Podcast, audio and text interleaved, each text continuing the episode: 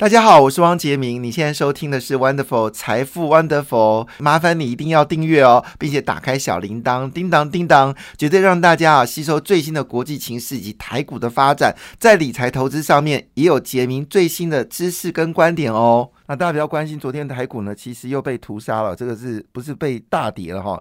那开低走低收最低哦，我最讨厌这种现形。但是背后理由是什么呢？大家都很关心的是啊，台积电这样喋喋不休怎么办呢？但是我们事实上从台积电周围的这些设备厂商的订单来看的话呢，其实是节节升高啊，表示呢台积电往上动能并没有消失掉。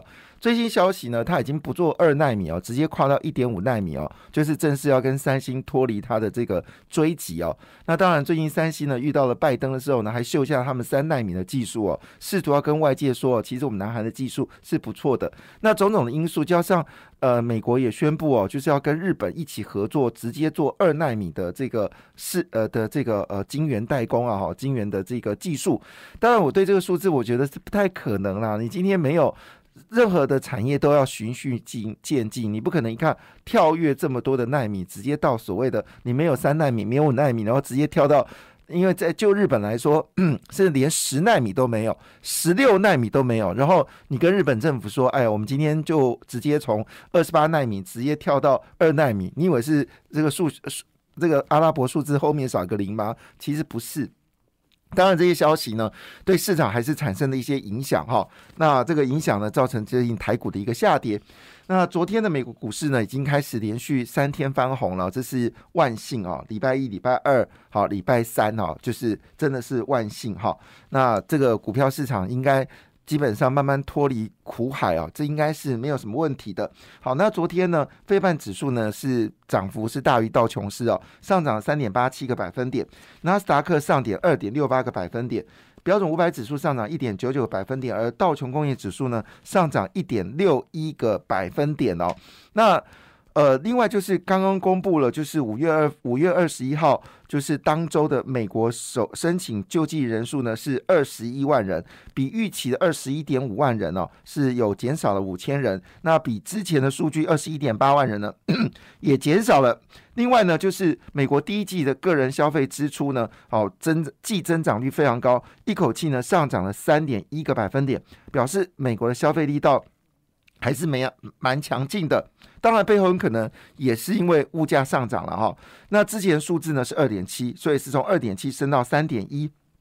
那昨天呢，其实最重磅的消息呢是什么呢？是两则新闻，一则新闻呢就是呃梅西百货哈公布了业绩哦。那 Macy's 啊，其实是很多人去美国可能第一次去的百货公司就是 Macy's。其实我第一次去的百货公司，我如果没有印象，在美国。如果印象没错，我好像也是去的是 Macy's 哦。那让我印象非常深刻，就是那是一个百年老店哈。那联想百货公司百年。那之前因为沃尔玛呃，就是提供了所谓的获利警讯哦，造成了上上上礼拜三美股大跌一千点嘛哈。但是呢，这一次 Macy 呢公布的消息是非常的好哦，那么股价一口气暴涨了十九点三一个百分点哦，到每股是二十二块九二。那么主要原因是他认为说，现在购物中购物者呢，因为疫情结束之后呢，就没有那么努力在。呃，电网去买东西，大家都知道电网买东西很大的缺点就是，很可能你买到的东西跟你所看到的东西是不一样的。毕竟网络嘛，哈，那你有拍摄的拍摄的这个角度啊，拍摄的大小，那等到你真的看到的时候，可能跟你实际买到的东西还是有些落差。特别是生活用品啊，生活用品啊，所以呢，换个角度来说呢，现在很多人就决定我不要再用电网买了，我要去直接到购物中心来购买。那梅西百货呢，发布重讯呢，二零二二年的猜测呢要再调高，那主要是因为今年的这个刷卡的人数会大幅的增加。那当然，呃。当然，这个消息是引发了美国股市在道琼斯表现的非常好。那昨天呢，其实台积电是上涨零点七个百分点，联电呢只是大涨了二点一三个百分点。现在联电呢在这个五十块附近要震荡啊，那。这个因为联电做了大规模的一个转型哦，那么朝向第三代、第三代，就是说化合物半导体，就是第三代般的努力哦。我觉得联电还是有它的一个成长的优势。那台湾现在整体的晶圆代工呢，从原本全球市占率五十六个百分点哦，现在呢已经升到六十八个百分点，所以全世界最大的这个半导体的聚落呢，基本上还是在台湾哦。但是呢，股票是没有反应了，很可惜，因为我们现在都处于一个较为悲观的一个环境哦。所以换个角度来看呢，日月光在昨天呢也大涨二点九七个百分点。日月光说，今年的封装业是大好年，可是我们市场还是没有办法接受这样的讯息，其实是很可惜的。好，那昨天台股到底为什么大跌呢？杀手，好，谁是杀手？哈，答案是 NVIDIA。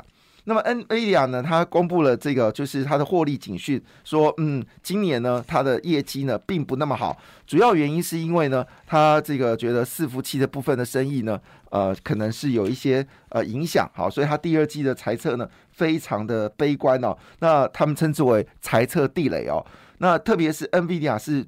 全世界最主要的绘图晶片的供应，呃的供应厂商，那他就说一句话说呢，它的影响原因呢，是因为除了俄乌战争之外呢，主要是因为中国封城断裂，好，这个封城断裂呢，使得好它的业绩呢，必须要保守的一个规范。哈，所以昨天呢，就造成了包括伟影啊跌停板，信华几乎是跌停板。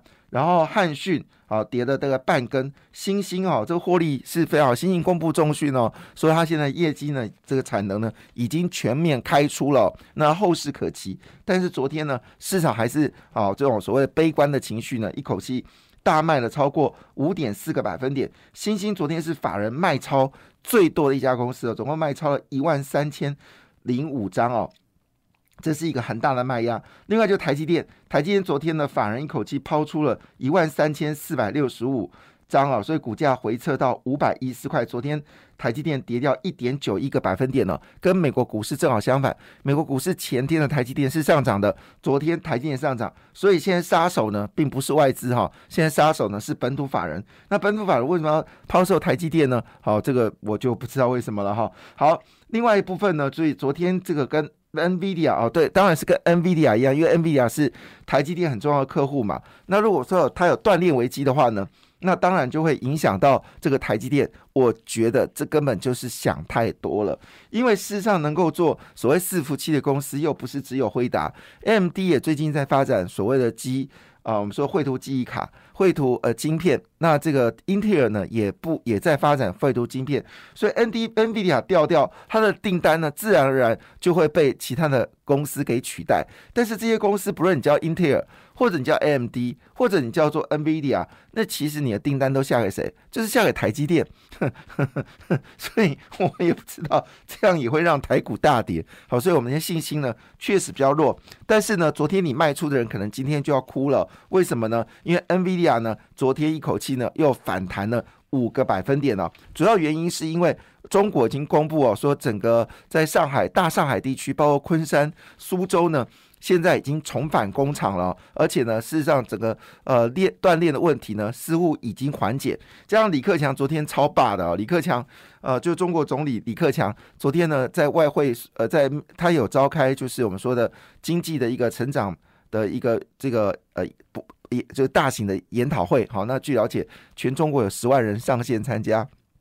那他以后来去接见外宾啊，接外宾的时候毫不客气啊，不戴口罩。哇，李克强这种做法确实超猛的，跟习近平就是小心翼翼、好清零来看的话，李克强的态度呢是非常果断，就是我不戴口罩，告诉你中国没有清零的问题。好，那当然这是要说服外资不能离开中国，外资一旦离开中国，对中国长远的发展来说肯定是一个大负面。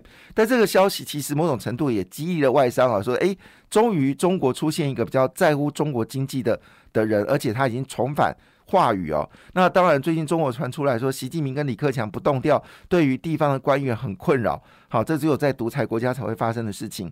好，但是问题来了，重点是李克强这样的一个表态，就是把口罩脱下来，这个表态其实某种程度也激励了，就是中国至少还有一个愿意开放市场的一位总理哦。所以这部分当然影响了昨天的美国股市的一个动作。那当然影响最剧烈的还是欧洲哦。那么这个。欧洲股市呢，昨天是连续第二天上涨哦。那么德国股市上涨一点五九个百分点，英国股市上涨零点五六个百分点。那这个法国股市呢，则是大涨了一点七八个百分点。难得的事情是，亚洲股市呢普遍上涨哦。除了印尼是跌到零点四四个百分点之外，马来西亚、印度、新加坡、菲律宾全都上涨，但是昨天俄罗股市呢却意外的大跌了五点一九个百分点。但俄罗斯传出来就卢布最近的升值哦，俄罗斯的通膨呢已经受到控制，但是它仍旧降息，会不会是因为这降息的事情呢造成股票下跌？我们值得关注哦。好，那回来一件事情就是回到这个基本面来看哦，那。当然，台股遇到两大风险嘛，一个风险就是昨天刚刚讲的 NVIDIA 突然公布财讯，呃，这个财呃财报警讯，好，但是呢，我认为是虚惊一场。好，那也但是昨天台股就付出惨大的代价。另外就是担心苹果到底业绩如何。那昨天新闻已经说了，苹果去年的获利呢，又是全世界最会赚钱的公司哦。那么一口气呢，大赚了九百四十七亿美金哦。那另外一部分呢，就是美国的零售业所有的。这个零售的零售业呢，集体的调高薪资哦，是全面加薪，所以又再次说明一件事：美国经济好像也没那么糟糕。加上昨天美国联准局的这个呃，就会议记录出来的嘛，哈，那预估的升息最晚就是七月份就就停止升息了，所以市场认为从七月之后呢，至少一段时间不用担心美国升息的风险，所以股票市场呢，似乎有传来一些。比较乐观的一些气氛哦，那当然这个部分对于台股来说，我相信今天关键点又会出来了。另外呢，就是苹果，又是苹果。那苹果说呢，其实今年的整个业绩呢，并不会衰退哦。事实上，最呃最好的状况呢是持平。所以呢，最近啊，红海的概念股上涨啊，其实背后的因素呢，就是这个原因了哈。但是话说回来，有些人就想法跟我们大家不一样喽。那么以昨天的一个状况来看啊。辉达造成台湾半导体股票上中下游全面下跌哦。辉达影响当然会因为跟辉达关系的公司非常多，那有些也跟 MD 有重叠哦。那其实辉达因为它是全球最大的绘图晶片公司嘛，那也是所谓伺服器跟所谓的电竞业好很重要的一个晶片的供应商。那所以好公司坏公司全都下跌哦，那这个事情是让大家非常遗憾的，甚至呢，昨天连正达都跌了。正达主要是因为增资了哈，那基本面来看，这跌下来应该还算是不错买进的一个要件，因为毕竟红海要出电动车哦。那利凯 KY 呢，昨天也下跌哦。那利凯 KY 呢，是因为这一波涨势非常惊人哦，那么到了八九八九十元，就上波的高点的时候，形成了卖压。但是我可以跟大家确定一件事：电池未来绝对奇缺哦。所以如果有电池股下跌的时候，你手上有，其实你真的不用担心短线的一个变化。好，那这是昨天我们看到几个比较重要讯息。而就在当下，一方面有人因为担心。这个辉达事件卖出股票，但有更多人呢正在回头用力买进台湾的半导体股票。那么昨天呢，半导体买进的第一名就是我们最近一直在讲的升阳半导体。我们在上礼拜的时候就特别提到，升阳半导体的动作是越来越大哈。那昨天呢，呃，法人买超的是九千零七十张啊，是第一名哦。那股价呢回到六十五块三。那第二名是谁呢？就是联电哦。那么联电呢，最近法人买超的数量是高达七千零七十八张哦。那现在股价呢在四九块四，之前一路攻到五十块。好，另外就是日月光了哈。日月光被买超的比例呢是第四名啊。你觉得我有跳过第三名？对我跳过第三名，因为这第三名这家公司，呃，个人我个人觉得很不以为然啊，因为。我对他的老板过去在处理记忆体的事情，真的让人觉得有点心寒哦。那所以我跳过这几个第三名，没有念给大家听啊，大家自己可以去查。好，第三名是谁？好，那第四名是日月光哦。日月光买超的数量呢，最近五天呢买超了四千五零九五百零九张。第五名呢是光照。好，那光照是什么东西呢？基本上就是你今天要把这个。投影打到那个打到那个晶圆上面的时候，你必须要有一个，就是我们说的类似放大镜的一个一个东西啊，就叫光照。好，那这个光照呢，它昨天呢，啊，股价已经回到八十七块三，以前曾经是一个很悲惨的公司，股价只剩下三四块。那最近呢，它业绩大翻身了，股价涨到八十七块三。昨天外资持续买超了三千七百九十八张。唯一我觉得比较低估的就合金哦，因为合金最近已经扩张它八寸晶圆。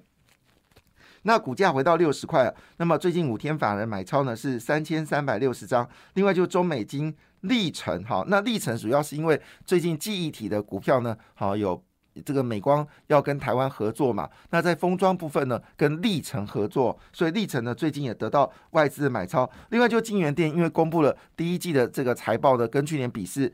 不错哦，所以金源店呢也得到了这外资的买超哦。好，另外一部分呢就是强茂、嘉金、汉磊跟杨志哦。那杨志呢基本上是这个红海的子公司哦，这是十三档半导体部分哦。那么得到了外资哦，这时候呃就是我们说的法人逆势买进哦，因为现在的说法是现在就是买进半导体最好的一个时机点哦。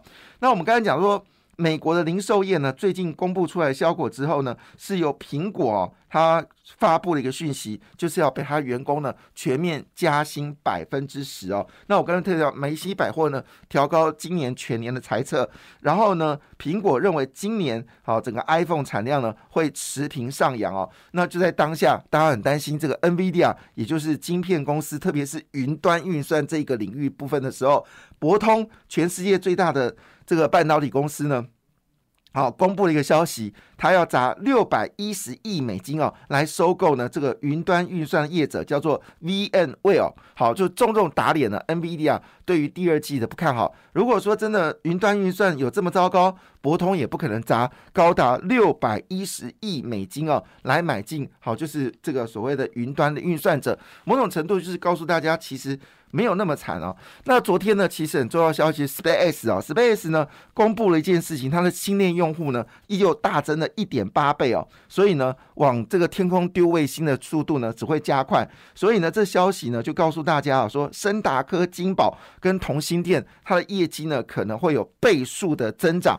好，另外就是华航说，华航说呢现在复苏的状况已经非常明显了，那么机票呢就一定会上涨。当然，昨天最关心是万海，万海昨天开股东会说了一件事情，好，会赚更多，哈，会赚更多，提供大家做参考。新天回见。